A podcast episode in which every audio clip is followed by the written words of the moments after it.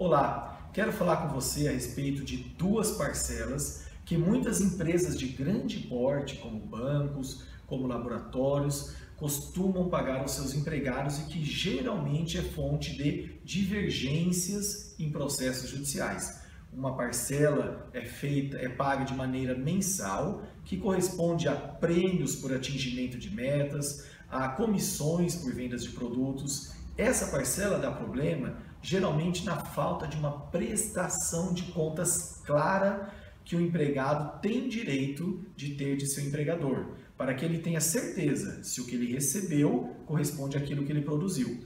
A outra parcela é geralmente paga de maneira semestral, que são as PLRs, as divisões de lucros.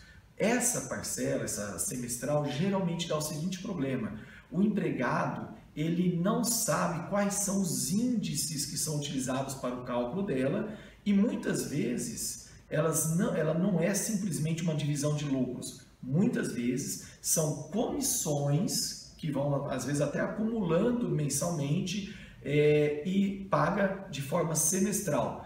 Por que, que a empresa faz isso? Porque a PLR não tem reflexos é, em fundo de garantia, em 13 terceiro, em férias, ou seja, causa prejuízos ao empregado porque ele não recebe os reflexos. E se a gente consegue demonstrar em juízo que aquela verba semestral não é uma divisão de lucros, mas que é, na verdade, uma forma de comissionamento disfarçado, ou que essa parcela semestral não cumpre os requisitos da Lei 10.101, muitas vezes o juiz manda integrar isso ao salário.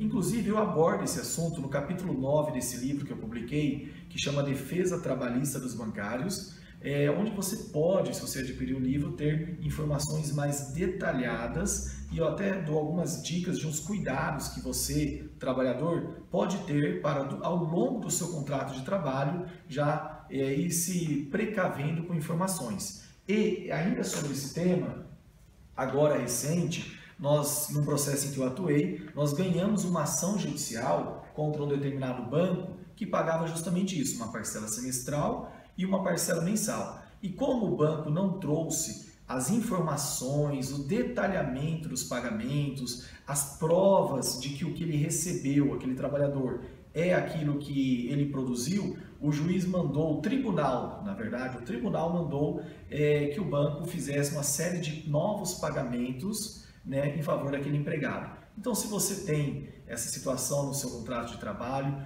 compre esse livro, eu sugiro, né? É, Defesa Trabalhista dos Bancários. É, compre esse livro onde você vai ter informações mais detalhadas e eu tenho certeza que pode ser útil a você. Muito obrigado.